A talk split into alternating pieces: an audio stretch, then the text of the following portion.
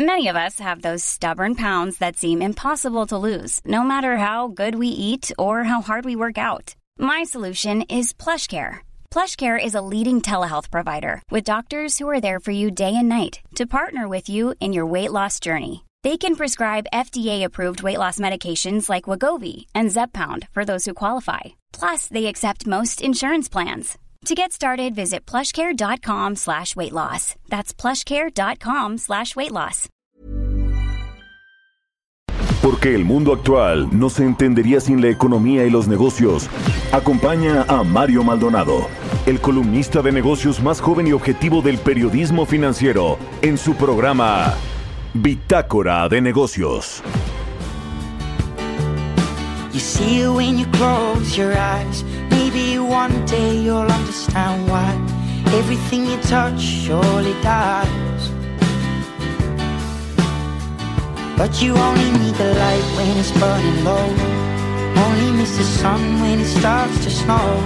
Only know you love her when you let her go. Only know you've been high when you're feeling low. Only hate the road when you're missing home. Only know you love her when you let her go. Staring at the ceiling in the dark. Same old empty feeling in your heart. Cause love comes slow and it goes so fast. Will you see her when you fall asleep? But never to touch and never to keep Cause you loved her too much and you dive too deep You only need the light when it's burning low Only miss the sun when it starts to snow Only know you love her when you let her go Only know you've been high ¿Qué tal? ¿Cómo están? Muy buenos días. Bienvenidos a Bitácora de Negocios. Yo soy Mario Maldonado. Me da mucho gusto saludarlos en este jueves 3 de junio del 2021. Estamos transmitiendo en vivo desde la Ciudad de México, aquí en las instalaciones del Heraldo Radio. Y nos escuchamos a través de la 98.5 de FM aquí en la capital del país. También en Monterrey, Nuevo León por la 99.7 de FM, en Guadalajara, Jalisco por la 100.3 de FM y en el resto del país también a través de las estaciones hermanas del Heraldo Radio en el sur de, en el sur de los Estados Unidos y a través de la página heraldodemexico.com.mx. Ahí está el streaming de la cabina del Heraldo Radio. Bueno, arrancamos este jueves con música y por supuesto con mucha información. Esta semana estamos escuchando canciones de artistas que brillaron y lograron tener éxito con una sola canción, un One Hit Wonder, como se le llama, y esta es de Passenger, se llama esta banda o este eh, pues artista que pues es un compositor británico, eh, Michael David Rosenberg, mejor conocido por su nombre artístico Passenger y esta canción se llama Let It Go, que es pues uno de sus sencillos que logró colarse a las listas de eh, pues las canciones más escuchadas en el 2014. Fue nominada para los premios Brit Awards en la categoría de canción británica del año. Así que bueno, Let It Go, Let It Go, Passenger.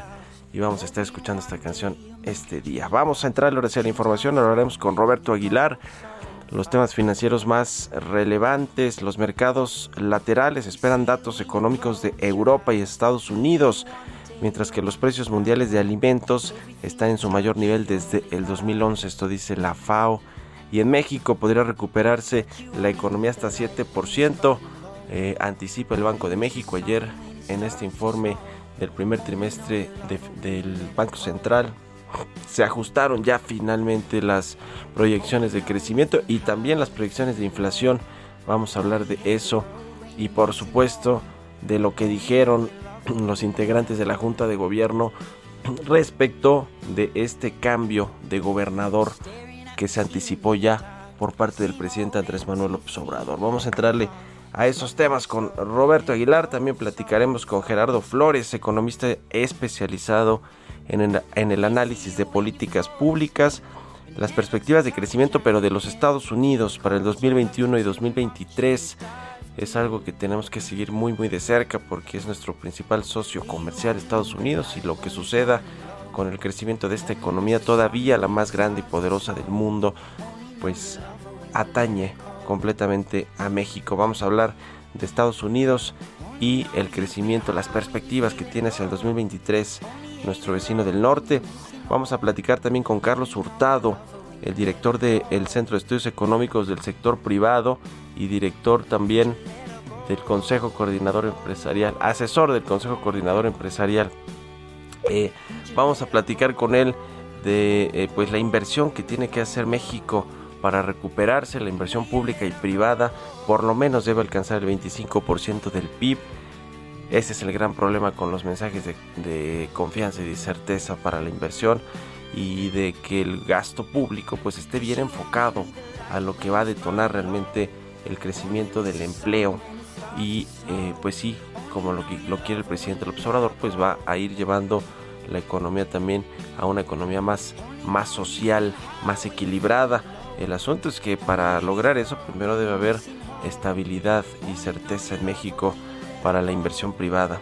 Bueno, Vamos a platicar de esto y de otras cosas con Carlos Hurtado y también con Luis Adrián Muñiz, subdirector de análisis económico de Vector Casa de Bolsa, sobre la inflación eh, en particular que el Banco de México, ya le decía, la ve en un eh, pues rango hasta de 8, de 4.8, 4.8%, que está fuera más bien de su rango objetivo.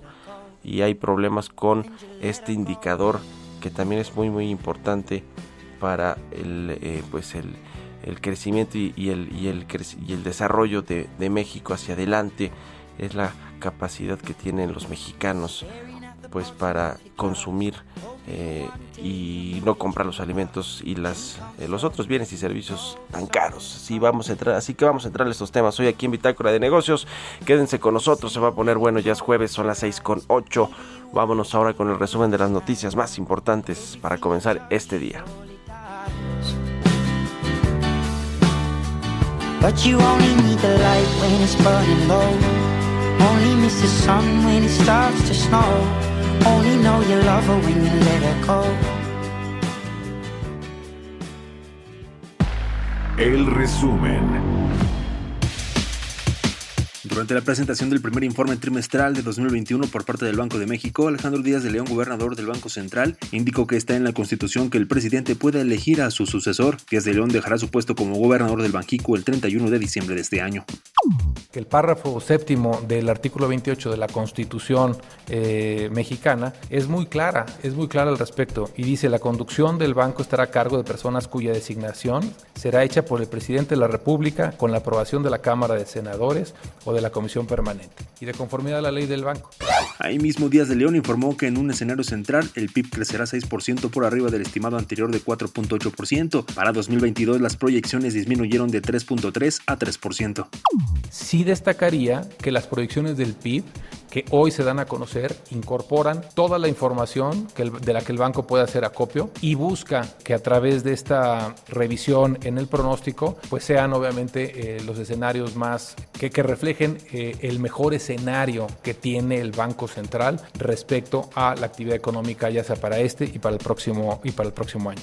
Cuitláhuac Gutiérrez, representante en México de la Asociación Internacional de Transporte Aéreo, estimó que la aviación de nuestro país a nivel nacional recuperará su nivel prepandémico durante este 2021, luego de una pérdida de ingresos de 9.300 millones de dólares por la crisis de 2020.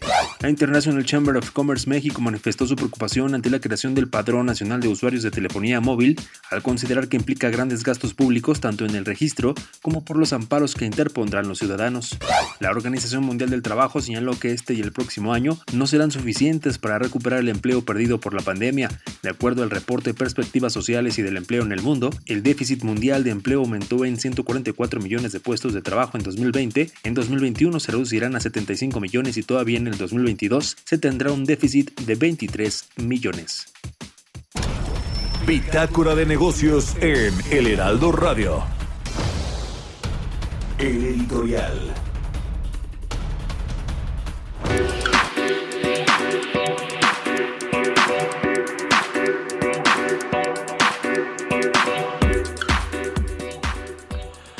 Pues el presidente Andrés Manuel López Obrador tuvo ayer respuesta de los integrantes de la Junta de Gobierno del Banco de México sobre esta adelantada eh, pues eh, intención de meter en la pelea varios candidatos para sustituir a Alejandro Díaz de León, el actual gobernador del Banco Central. Y bueno, pues eh, esta pues decisión del presidente del observador de adelantar que no va a ratificar a Alejandro Díaz de León, pues generó malestar al interior del Banco de México porque bueno pues todos los integrantes de la Junta de Gobierno prácticamente son candidatos eventualmente a asumir el puesto de gobernador menos Jonathan Heath eh, que ya no le permite su edad eh, eh, digamos participar en alguna candidatura para ser el nuevo gobernador. Pero ayer Gerardo Esquivel que hay que recordar que Gerardo Esquivel fue mucho tiempo asesor económico de Andrés Manuel Obrador, comulga con eh, muchos de los preceptos de la cuarta transformación, de esta economía social eh, a la que apunta el presidente. bueno, pues él, que por cierto también fue subsecretario brevemente, digamos, estuvo como nominado o, o, candidateado para ser subsecretario de Hacienda, finalmente se decidió por ir al Banco de México. Y Gerardo Esquivel ayer en, este, en esta conferencia, en este informe del Banco Central del primer trimestre, pues consideró innecesario y desafortunado que el presidente haya adelantado esta sucesión para nombrar al gobernador actual. Alejandro Díaz de León dijo que claro que el presidente tiene pues esa decisión. Las dos gobernadoras que están allí, eh, Galia Borja e Irene Espinosa, se descartaron. Lo mismo que Gerardo Esquivel dice que por temas personales y familiares no va a competir por eh, la gubernatura del Banco de México, en fin, le fue mal ayer al presidente con sus eh, con los propios integrantes de la junta que él nombró, que se descartaron y que además Gerardo Esquivel dice y considera eh, innecesario y desafortunado que el presidente haya traído este tema a la mesa pues cuando falta casi medio año para que se vaya Alejandro Díaz de León. Le da, le genera incertidumbre a la economía nacional y a, y a los empresarios y a la inversión pues bueno, pues ahí tiene, ahí tiene el presidente omnipotente y todopoderoso lo que piensa uno de sus ex asesores. Si ustedes qué opinan, escríbanme en Twitter, arroba Mario Mal y a la cuenta arroba Heraldo de México. Economía y mercados. Roberto Aguilar ya está aquí en la cabina del Heraldo Radio. ¿Cómo estás, mi querido Robert? Buenos días. ¿Qué tal, Mario? Muy buenos días. Me da mucho gusto saludarte a ti y a todos nuestros amigos. Pues hoy nos amanecemos con el dato cortesía del INEGI de la confianza del consumidor. Hay que decir que este indicador se ajustó debido a la metodología, debido al tema de la contingencia sanitaria, pero fíjate que lo interesante es que se está dando a conocer justamente el dato de mayo, que es de 42.7 puntos, pero este es el nivel eh, justamente al inicio de la pandemia, es el mismo nivel. Estamos regresando a esos niveles en términos de confianza del consumidor, lo que tampoco es una muy buena noticia, porque justamente en ese momento había mucha incertidumbre sobre lo que iba a suceder y bueno, pues se fue cristalizando conforme pasaron las semanas. Y fíjate que los mercados bursátiles en general siguen cerca de sus máximos históricos y esto, sin embargo, el impulso observado a principios del año ha disminuido ya que los inversionistas temen que un repunte económico más fuerte de lo esperado tras la pandemia signifique una mayor inflación y también un endurecimiento de las políticas monetarias antes de lo previsto al informe semanal sobre el desempleo de Estados Unidos y los datos sobre las nóminas privadas de mayo que se van a conocer un poco más tarde, se van a publicar, eh, le seguirán las cifras mensuales sobre el empleo que son mañana y esto pues dará pistas justamente de cuál es el destino eh, o la ruta que está eligiendo la política monetaria en Estados Unidos. Pero fíjate que además de estos temores inflacionarios, los precios del petróleo alcanzaban su nivel más alto desde septiembre de 2019 por las expectativas de un aumento en la demanda a finales de este año, especialmente en Estados Unidos, Europa y China, en momentos en que los países productores de petróleo pues han decidido también prolongar pues el bombeo o la disminución del bombeo para mantener los precios del hidrocarburo. Una buena noticia es que la actividad empresarial de la zona euro se disparó en mayo, ya que la relajación de algunas restricciones inyectó vida al sector servicios, que es el mayor, el que tiene mayor peso en este bloque económico. Y justamente hablando de la Unión Europea o de Europa específicamente, fíjate que una nota de Bloomberg dice que el gobierno de este bloque económico de la Unión Europea planea aplicar impuestos por la emisión de dióxido de carbono a las importaciones de bienes como el acero, el cemento y la electricidad. La Comisión Europea tiene previsto proponer su política de aranceles sobre las emisiones de carbono el 14 de julio, una medida diseñada para poner a las empresas de la Unión Europea en igualdad de condiciones con sus competidores de países con políticas de carbono menos exigentes. La tasa arancelaria se aplicaría en su totalidad a partir del 2026, tras una introducción gradual a partir de 2023 se va a aplicar o se aplicaría el acero, el cemento, fertilizantes, aluminio y también la energía. Y bueno, pues hablando también del tema inflacionario, eh, resulta que los precios mundiales de los alimentos subieron en mayo a su ritmo mensual más rápido en más de una década, registrando 12 aumentos mensuales consecutivos para alcanzar su nivel más alto desde septiembre de 2011. Esto lo informó la Organización de las Naciones Unidas para la Agricultura y la Alimentación, mejor conocida como la FAO. Este índice, fíjate que es interesante porque mide las variaciones mensuales de productos como cereales, semillas, oleaginosas, productos lácteos, carne y azúcar. Y esto es, bueno, muy interesante también lo que está sucediendo, la presión en los precios a nivel global. Y una expectativa también interesante, Mario. Fíjate que el número de pasajeros aéreos en el mundo volverá hasta 2023 a los niveles previos a la pandemia. Esto justamente de acuerdo con las estimaciones de la Asociación Internacional de Transporte Aéreo, la IATA este año el número de pasajeros transportados en el mundo debería representar 52% del nivel anterior a la crisis, es decir, la mitad de lo que veníamos en eh, reportando en 2019 y ah, llegaría el próximo año a 88%, pero hasta 2023 pues debería de superar justamente el nivel eh, reportado en 2019 hasta alcanzar los 5.600 millones de pasajeros al final de la década. Y bueno, Ayer también una nota interesante que comenzó a circular, Mario, es que la red de pagos Prosa está explorando una venta de la compañía que podría estar valorada en más de mil millones de dólares. De acuerdo con una nota de Reuters, la empresa propiedad de un consorcio de bancos que incluye a Banorte, HCBC y Banco Santander es dueña de la infraestructura que permite más de la mitad de los pagos electrónicos en México. También es uno de los procesadores de pagos más grandes de América Latina, luego de que sumó alrededor de 4.700 millones de transacciones en 2020. Y hablando también de Banorte, pues ayer anunció, se fue a las nubes, por así decirlo, porque eh, anunció una alianza con Google justamente para llevar una gran parte de sus servicios a la nube y desarrollar herramientas como la inteligencia artificial para atender a sus clientes.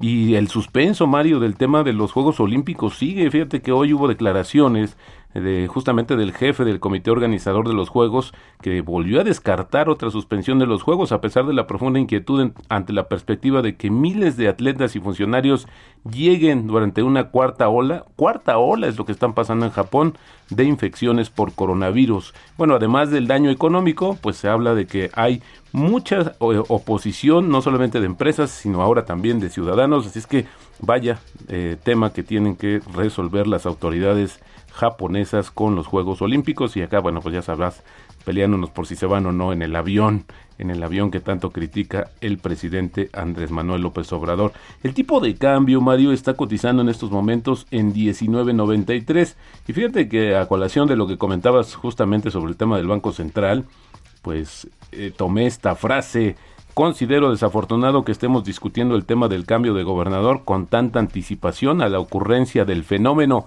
Me parece que agrega incertidumbre innecesaria a la estabilidad económica y financiera del país. Gerardo Esquivel, subgobernador del Banco de México. Pues sí, y tiene toda la razón y qué bueno que se lo, se lo dice a quien lo quiera escuchar, ¿no? Si el presidente le hace caso todavía a Gerardo Esquivel. Mira, yo, yo creo más bien no sorprende tanto la, la frase, sino más bien de quién proviene. Sí, por supuesto, lo que decía el ex asesor económico de Andrés Manuel López Obrador, ¿no? En fin, gracias Robert. Al contrario, muy buenos días. Roberto Aguilar, síganlo en Twitter, Roberto AH, son las 6 con 20 minutos. Políticas públicas y macroeconómicas. Como todos los jueves ya nos acompaña nuestro amigo Gerardo Flores, economista especializado en temas de análisis de políticas públicas. Gerardo, buenos días, ¿cómo estás? Igualmente, te estamos escuchando un poco como robot, Gerardo, este, pero bueno, a ver, a ver si retomamos ahí la comunicación bien. El, el PIB de los Estados Unidos, hay proyecciones hacia el 2023 ya de cómo va a crecer o a recuperarse, que va, va a tener esta recuperación plena casi este 2021 la economía estadounidense. ¿Cómo ves las perspectivas, eh, sobre todo también a la vuelta de la esquina de que venga Kamala Harris, la vicepresidenta, eh, a México después de las elecciones? Pues sí, mira, eh, enfrentamos un poco de... No, se sigue escuchando eh, pues eh, medio raro ahí Robert este Gerardo Gerardo Flores. Eh, estamos hablando con Gerardo Flores analista de este programa. Ya lo recuperamos. A ver ahora sí querido Gerardo te escuchamos. Hola Mario. A ver me, escuchan bien ahí pues no todavía no la verdad como robotizado estás, mi querido Gerardo. ¿Qué se puede hacer? Pero a ver, mira, vamos así y Vamos a ver si en, el Inter podemos recuperar o mejorar la calidad de la, de la llamada. Eh, ya lo tenemos. Gerardo, a ver, arráncate así y ahorita vamos, vamos este, mejorando la comunicación. ¿Listo, Gerardo? Sí. Sí, te escuchamos, te escuchamos ya bien. Ahora sí me escuchas bien. Sí, perfecto, adelante. Ah, qué bueno. Mira, trataba de decirte que sí, en efecto, enfrentamos este, sendas de recuperación ambas economías, la de Estados Unidos y la de México, pero en, ritmos muy distintos. Eh, mientras la economía de Estados Unidos eh, disminuyó en 2020 como, pues, como consecuencia de la pandemia en 3.5% anual, pues bien sabes que nosotros caímos 8.5%. Eh, pero a partir de ahí, por ejemplo, ellos para 2021 ya tienen una expectativa de crecimiento en Estados Unidos de 6.5%, es decir, van a creer, van a crecer más allá de lo que cayeron eh, el año pasado. Nosotros, mientras tanto, pues traemos una expectativa de crecimiento, los analistas la, lo ubican en 5.16%, lo reportaba también eh, hace un par de días el Banco de México, eh, el Banco de México mismo prevé una tasa del 6%. Cualquiera de las dos está por debajo de la caída que sufrimos en, en 2020. Eh, y luego hacia adelante, eh, para el próximo año, Estados Unidos eh, también mantiene una expectativa de crecimiento realmente atractiva de 3.3%. México, eh, pues en teoría los analistas dicen que estaría en cerca de 2.1%.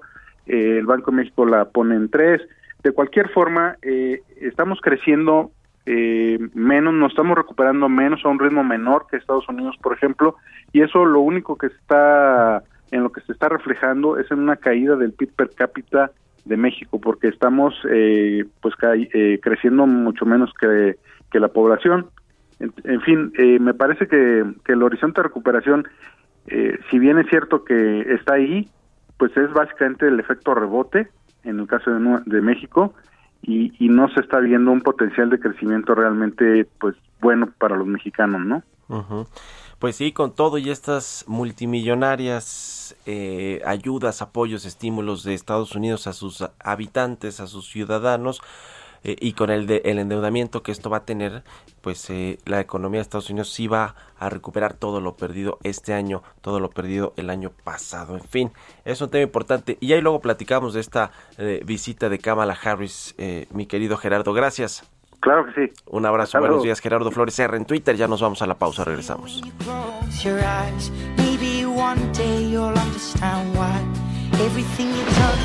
Continuamos en un momento con la información más relevante del mundo financiero en Bitácora de Negocios con Mario Maldonado. Regresamos. Estamos de vuelta en Bitácora de Negocios con Mario Maldonado. Entrevista.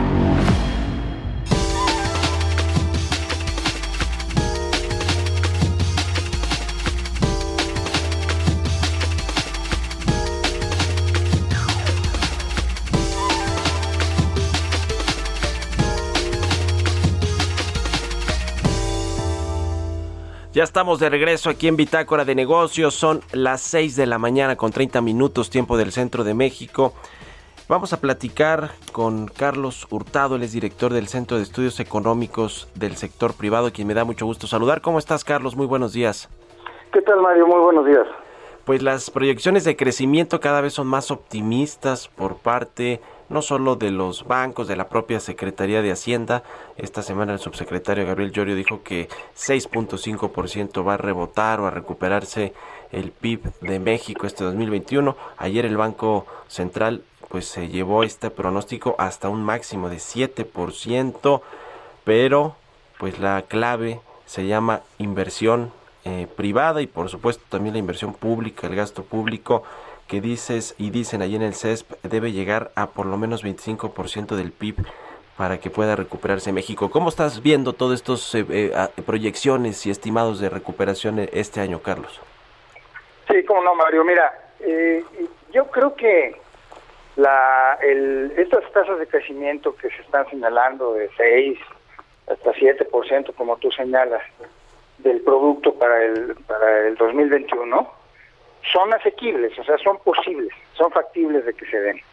Eh, y la verdad es que todavía estamos viviendo en una etapa en donde de lo que domina es el rebote de la economía, ¿no? Es una palabra muy fea, pero, pero realmente es muy acertada. El rebote de la economía después de un año de, de una muy fuerte depresión. Y este es un fenómeno que se da siempre en todas las economías. Después de una depresión hay un rebote y las cifras brincan brutalmente. Nada más te pongo un ejemplo.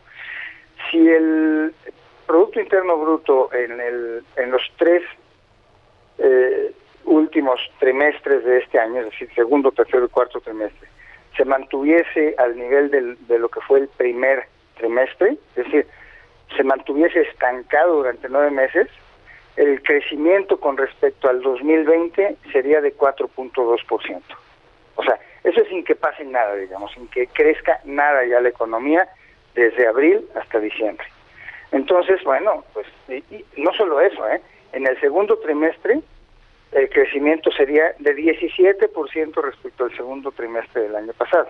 Entonces, las cifras dan una información muy rara, ¿no? unos brincos muy fuertes. Entonces, esas tasas de las que se señalan, a mí se me hacen exageradas, el 6,5 y el 7%, pero de que son factibles, son factibles. Ahora, yo creo que lo importante aquí, Mario, es ver qué es lo que significa una recuperación. Recuperar el nivel que se tenía en 2019 o 2018, que es prácticamente el mismo, bueno, pues es, es eh, sí es una recuperación, pero a mí me parece que lo más significativo sería recuperar una tasa de crecimiento que sea por lo menos tan mala como la que teníamos en 2017 o 2016, ¿no? 2018 incluido. ¿Verdad? Eso sería una recuperación, es decir, la recuperación del dinamismo de la economía, no nada más la recuperación del nivel de la economía, ¿no? Y para y de eso pues, pues sí estamos todavía muy lejos. Entonces, son buenas noticias las que se tienen, pero eh, eh, que sean suficientes para decir que la economía está sólida, etcétera, dista mucho de eso. Sí, claro, no hay una recuperación uniforme, sólida, sostenida de, de toda la economía, sobre todo pues del mercado interno, ¿no? El consumo, la demanda interna que parece ser que no no eh, eh, tiene esta recuperación todavía sólida el sector de los servicios y la inversión privada que es la clave siempre para la recuperación económica, la generación de inversiones, de empleo, de confianza, eh, ves mejores, eh, un mejor panorama, Carlos, para eh, los inversionistas, los empresarios, por lo menos a partir de esta segunda mitad del año que ya no habrá de en teoría tanta incertidumbre política porque pues ya habrán transcurrido las elecciones intermedias? Bueno, pero mira, déjame empezar primero por lo, por lo que dijiste antes. es cierto, en los últimos trimestres que se tienen del PIB, eh, que es el último del año pasado y el primero de este año, la economía ya vivía un poco del jalón que, que nos da Estados Unidos. las condiciones internas no son lo que trajeron estos crecimientos trimestrales que han generado la posibilidad de un crecimiento anual de la naturaleza que tú dijiste, sino fue el jalón, por decirlo así, de la economía de Estados Unidos. Eh, y, y, eso va a seguir y eso es positivo para México. Ahora bien, eh, en términos de inversión, el panorama pues es totalmente incierto. Yo no estoy seguro que sea el tema electoral el que esté deteniendo la inversión. Es decir, desde la mitad del 2018, antes de que empezara el gobierno, las decisiones que un gobierno que en ese momento había ganado las elecciones sin ninguna duda, etcétera, con todo el triunfo, esas decisiones son las que han detenido la inversión. El, el tema del aeropuerto, el capricho de los eh, de los eh, proyectos de inversión pública que no tienen ninguna rentabilidad aparente, en fin, los, la hostilidad que ha mantenido el gobierno respecto a la inversión pública y a la inversión privada y a la actividad del sector privado, se ha detenido la inversión y eso, es muy lógico, ¿no? Porque no hay certidumbre. Los embates al Estado de Derecho que ha habido al cambiar las reglas del juego, pues son un disuasivo de la inversión clarísimo aquí y en China, en todas partes, ¿no? Entonces, eh, yo no sé, eh, se puede disipar la incertidumbre electoral, pero lo que no sé si cambie es la actitud del gobierno respecto a la inversión. Y por cierto, si me permites un comentario más al respecto, eh, eso, eso debería cambiar. Y la razón, desde mi punto de vista, es que paradójicamente, después de un mal manejo de la economía en estos dos años, eh, eh, en mi opinión, eh, en estos últimos dos años, México está en una posición privilegiada, privilegiada ahorita para una recuperación, mucho mejor posición que la de otros países emergentes. ¿Por qué? Bueno, en primer lugar, porque la salud de las finanzas públicas que se ha mantenido nos, nos va a tener en una mejor posición que otros países cuando tengamos que regresar a los mercados de deuda internacional, ¿no? Esa es una cosa. En segundo lugar, porque ahorita después de la pandemia, el tema de la cercanía se ha vuelto muy importante para la actividad económica de los países avanzados, Estados Unidos en particular. Eh, eh, la actividad económica fuera de Estados Unidos ya no va a ser, como se decía en inglés, el offshoring, sino va a ser como ahora se dice el near nearshoring, ¿no? es decir, la cercanía. Y México, bueno, pues la tiene, la cercanía, la frontera, este, un vuelos a tres, cuatro horas, nuevas inversiones, esto va a ser un factor, ¿no? Eh, un factor positivo para eh, de atracción por parte de México, también para fortalecer cadenas de valor de exportaciones a Estados Unidos y el turismo, el turismo que, la gente si ya está vacunada, en Estados Unidos son muchos millones, van a empezar a viajar y pues hay que aprovechar porque estamos a tres o cuatro horas y ya no van a querer estos eh, señores o señoras ir a, los mares del sur y subirse 16 horas en avión, ¿no?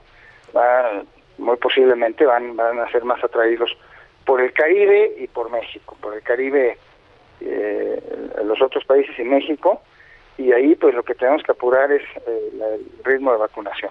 Entonces, México está en una posición privilegiada. Si el gobierno solamente cambiara su actitud ante la actividad privada y ante la inversión extranjera, esto eh, México está en una posición extraordinaria para la recuperación. Y además un factor adicional, y ya con esto termino este punto, eh, las, eh, todo indica en los censos económicos y en los censos de población que estamos mucho mejor preparados en términos de capital humano y en términos de la productividad de las empresas, sobre todo las grandes, eh, que lo que estábamos en, hace 20 años. Hubo ganancias muy importantes en esto entre 2000, 2010, 2010 y 2020. Lo que se le llama el periodo neoliberal ha dado muchos frutos en términos de productividad y entonces también tenemos esa esa ventaja en este momento. Pero si no hay una buena señal para la inversión, pues esas ventajas se van a quedar sin, sin provecho. Ya. La intención o la promesa del presidente Andrés Manuel López Obrador cuando llegó al gobierno fue, y durante la campaña por supuesto, fue que México crecería pues a tasas superiores al 4%. Luego vino la crisis, pero tampoco en el 2019, que fue su primer año de gobierno, pues hubo un crecimiento de este tipo. Eh, obviamente es difícil que los haya en los próximos años. Este es particular porque hubo este rebote técnico con una comparación de un desplome del 8.5% del PIB, pero ya se moderará ese crecimiento en el 2022, en el 2023 y hacia el 24, eh, que es el cambio de gobierno. ¿Va a ser un sexenio perdido en términos de crecimiento económico, Carlos, cuando hagamos el promedio de los últimos seis años que, se vaya el presidente López Obrador? Yo creo que sí. Si acaso se, se recuperará el nivel de crecimiento, en mi opinión, en 2023, pero no veo por qué, no, no veo cuál es la razón por la cual el crecimiento después de que se acabe este efecto aritmético vaya a ser mayor que el que era en 2018. Al contrario, no veo, no, no veo por qué va a ser igual. quiera, ¿no? Sí. Y, lo que tú señalas es muy importante, el producto va a estar prácticamente al mismo nivel en 2024 que 2018, o por ahí muy cerca, pero el producto per cápita va a estar mucho más abajo. Claro, que ese es el que le importa a la gente, ¿no? Porque pues, los niveles de pobreza van a sí, estar por supuesto. Sí, sí, sí. Entonces, eh, pues yo creo que la estrategia, si no cambia ahora después de las elecciones, que puede ser un buen punto de quiebre, pues este va a seguir siendo un fracaso la, estrategia económica, desafortunadamente para, para el país y desafortunadamente para las personas más necesitadas, porque eh, como es la distribución del ingreso en este país, la verdad es que a, la, a los deciles más altos de la distribución del, ingreso, pues no nos ha ido tan mal, pero a los más bajos, pues ahí, están todas las cifras. Sí, sí, sí, hay eh, más pobres, más eh, pobreza laboral sobre todo, ¿no? La gente desempleada que, que, bueno, pues con su ingreso no alcanza a cubrir una canasta básica y bueno, los datos de Coneval son muy eh, claros en, en, este sentido, ¿no? Eh, incluso la pobreza extrema, por supuesto, es decir, se aumentó la brecha entre ricos y pobres cuando la política de este gobierno y la política social en lo particular, pues buscaba justamente ir cerrando esta esta brecha. Eh, Mira, una última cosa respecto a lo que dijiste. Sí. Eh, la pobreza en toda Latinoamérica aumentó y la pobreza extrema. En todas partes hubo pandemia. Bueno, donde más aumentó fue en México, según la CEPAL. No, es que yo lo diga, ¿no? pues sí. Eh, el tema de la, de la inversión y la confianza para los inversionistas, los empresarios, Carlos, que se, como tú dices, no a veces los mensajes no son los, los más adecuados para eh, generar confianza y, y esto pues ha eh, hecho que, que, la inversión eh, privada no tenga su mejor desempeño, sus mejores desempeños, incluso con esta recuperación y con esta posición privilegiada que tenemos también con, con la recuperación de Estados Unidos y el TEMEC y demás. Eh, ¿qué, ¿Qué tendrá que suceder? Porque además viene una reforma fiscal que ya se anunció y que comenzará a discutirse después de las elecciones, es decir, quizá a partir de la próxima semana o de los próximos meses. Eh, esto, eh, si no hay un consenso con la iniciativa privada, pues va a volver a generar, como ya pasó con muchas otras iniciativas y proyectos de este gobierno, pues incertidumbre, ¿no? Para los inversionistas y empresarios. ¿Cómo ves este asunto de la reforma fiscal? Por el lado, por el lado de la reforma fiscal, hay la posición que hemos visto de parte de la Secretaría de Hacienda de Apertura eh, hemos estado en algunas reuniones eh, todavía preliminares, desde luego, eh, ya platicando con ellos.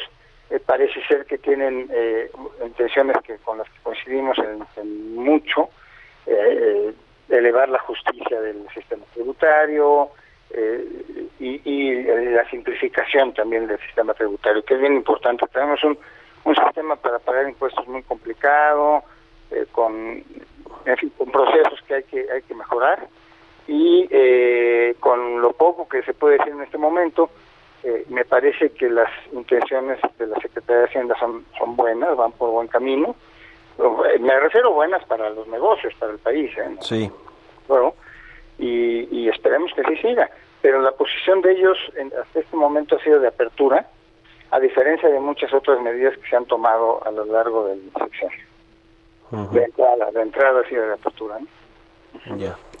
Bueno, pues estaremos pendientes a, ver qué sucede con este asunto de la reforma y con muchos otros temas relevantes, a ver cómo se va comportando también el asunto de la inflación, lo que sucede en el Banco de México. Por cierto, por último, ¿cuál es tu eh, pronóstico para sustituir a Alejandro Díaz de León? Ayer que estuvo, por cierto, muy movido todo ese tema en esta conferencia del Banco Central con Gerardo Esquivel, que, que un poco le dice ahí el presidente que era innecesaria esta adelantarse tanto, ¿no? A decir que no va a ratificar eh, por otro periodo a Alejandro Díaz de León. ¿Tú cómo ves el asunto, Carlos? ¿Quién crees que va a ser el, nuevo gobernador? Que bueno, ya nos estamos adelantando también, ¿no? Pero, pero sí, o coincides con Gerardo Esquivel de que era innecesario sacar este tema seis meses antes de que se vaya Alejandro.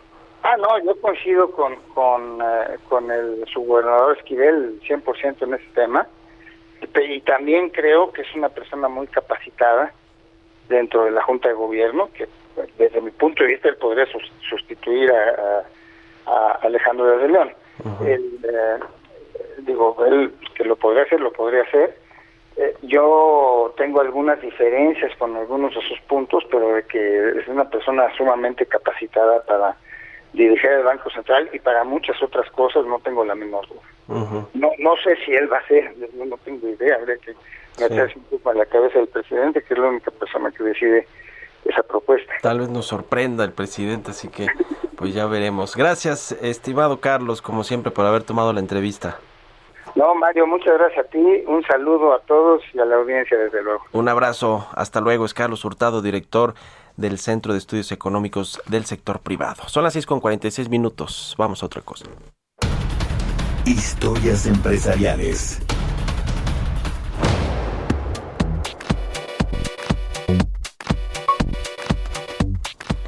En su edición 2021 del Hot Sale hubieron más compradores que el año pasado. Esto a pesar de que en esta ocasión tuvo una duración de tan solo nueve días. Vamos a escuchar esta pieza que preparó nuestra compañera Giovanna Torres. El Hot Sale es el evento de ventas en línea organizado por la Asociación Mexicana de Ventas Online y que durante los últimos años se ha transformado en la campaña más grande del país. Recientemente concluyó su edición 2021. De acuerdo con datos del optimizador financiero Fintonic, en tan solo nueve días de ventas consiguieron vender un 35% más que el año pasado, a pesar de que en el 2020 el Hot Sale duró 11 días. Parte del éxito se debe a que muchos de los compradores experimentaron el e-commerce por primera vez. Fintonic registró 40.234 personas realizando compras este año, mientras que en el 2020 el registro fue de 26.456 clientes. Lo que más se vendió fueron los electrónicos por parte de las mujeres con un gasto promedio de 8.158 pesos, mientras que los hombres concretaron sus compras en la categoría del hogar gastando 6.502 pesos en promedio. El 31 de mayo, que fue el último día para aprovechar las ofertas del hot sale, lo que más generó ingresos fue la venta de electrónicos con 5.300 pesos en promedio. Para Bitácora de Negocios, Giovanna Torres. Entrevista.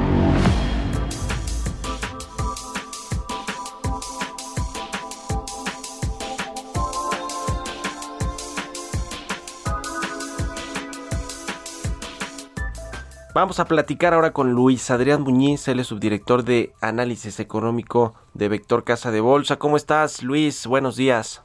Hola Mario, ¿qué tal? Buenos días, buenos días a tu auditorio, muchas gracias por la invitación. Qué gusto saludarte, Luis. Oye, el tema de la inflación que eh, vaya que ha generado dolores de cabeza al Banco de México, al gobierno federal y, a los mexicanos, ¿no? Que ven pues mermada su capacidad de pago con el aumento de generalizado del precio de los bienes y servicios. Ayer el Banco de México eh, cambió su perspectiva para la inflación y la puso en un 4% a tasa anual al final del 2021 es decir, fuera de su rango objetivo, ¿no? Que es de 3% más menos un punto porcentual, es decir, un máximo de 4%. ¿Cómo ves este tema de la inflación que, eh, aunque nos dijeron y lo veíamos un poco en las minutas o en los tweets ahí de Gerardo Esquivel y etcétera, que no era un tema de fondo, parece que sí está siendo más problemático de lo, de lo que se pensaba? Sí, bueno, pues ahí lo que, lo que, lo primero que es importante decir es que eh, pareciera que el choque inflacionario que comenzamos a observar desde que comenzó la pandemia por COVID-19 el año pasado se está tardando más en disipar de lo que se anticipaba.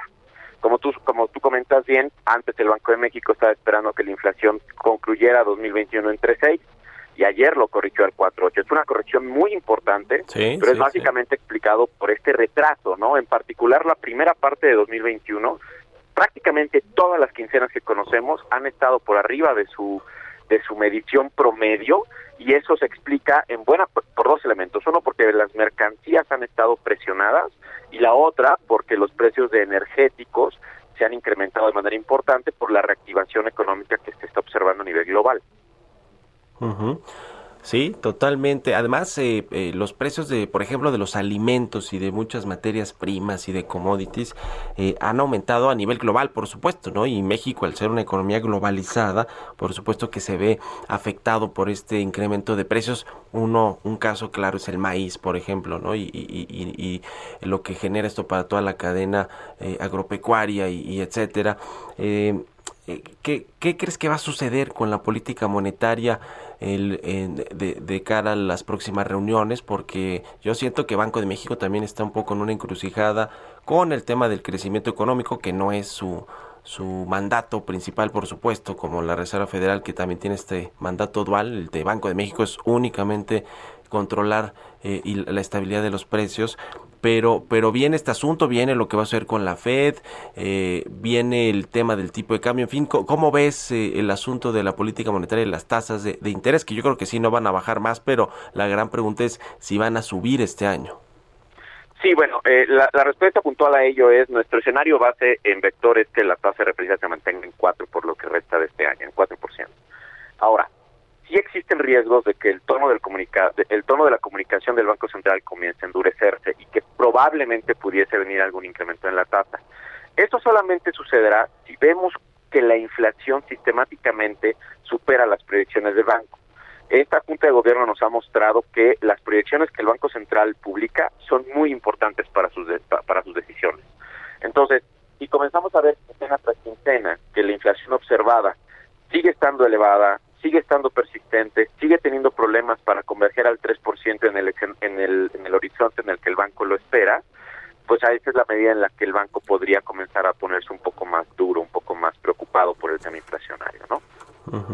Sí, tienes razón, si van superando como, como justo pasó, ¿no? De esta, en esta revisión del 3.6 al 4.8%, eh, 8%, ¿no? Pues eh, habrá que ver qué sucede con la política monetaria. El, eh, lo que dijo ayer Gerardo Esquivel, y ahorita estamos hablando de eso con Carlos Hurtado, de la incertidumbre que le mete el presidente López Obrador a, a empezar a hablar del tema de la sucesión de Alejandro Díaz de León en el Banco Central. Eh, ¿qué, qué, opinas de eso? ¿Coincides con Gerardo Esquivel que fue innecesario y quizá como que imprudente ¿no? del presidente comenzar a decir que no va a ratificar en principio Alejandro Díaz de León y pues se comienzan a barajar varios nombres eh, de quién podrá sustituirlo. Eh, genera ¿qué, ¿Qué tipo de, de incertidumbre genera esto? Mira, primero sí me pareció la declaración de Gerardo muy responsable. En efecto, la sustitución del gobernador vendría hasta el último día de diciembre y comenzaría en funciones el nuevo gobernador el primer día de enero de 2022. Comenzar esta discusión desde el mes de mayo, que fue cuando el presidente sacó el tema en una de sus conferencias mañaneras, pues sí suena que es un tanto anticipado, no tanto precipitado. Eh, más aún porque estamos en, un contexto monetario complicado, en donde la decisión de subir o no subir no es tan clara aún por el tema inflacionario y por el tema de la caída que sufrió la economía en 2020. Eh, yo creo que sí es sano comenzar a dejar de lado ese tema y eh, centrarnos en el, en el actuar del Banco Central y en anticipar su política, al menos de hasta el mes de noviembre, ¿no? que es cuando usualmente comenzaban a circular, eh, a barajearse nombres, a circular eh, de la versión ya al gobernador y ya después podemos eh, centrarnos en esa discusión hacia el cierre del año. No, ahorita sí creo que es importante concentrarnos en cómo va a actuar el Banco de México, como tú comentas, no es un contexto sencillo, es bastante complejo. Eh, el Banco Central sigue muy convencido de que la inflación va a converger al 3%. Si tú ves las estimaciones que dio a conocer ayer, continúa creyendo eso hacia mediados de 2022.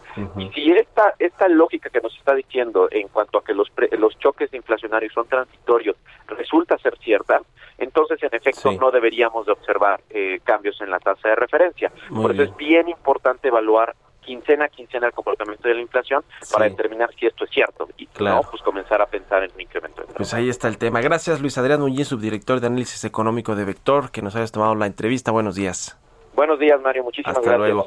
Y gracias a todos ustedes por haber estado aquí en el programa hoy en Bitácora de Negocios. Se quedan con Sergio y Lupita aquí en el Heraldo Radio. Nos escuchamos mañana tempranito a las 6. Muy buenos días.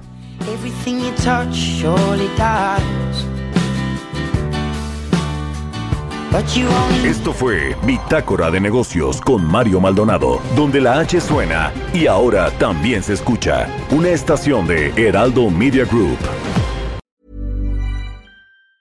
Mom deserves the best, and there's no better place to shop for Mother's Day than Whole Foods Market. They're your destination for unbeatable savings, from premium gifts to show-stopping flowers and irresistible desserts. Start by saving 33% with Prime on all body care and candles. Then get a 15-stem bunch of tulips for just $9.99 each with Prime. Round out Mom's menu with festive rosé, irresistible berry chantilly cake, and more special treats. Come celebrate Mother's Day at Whole Foods Market.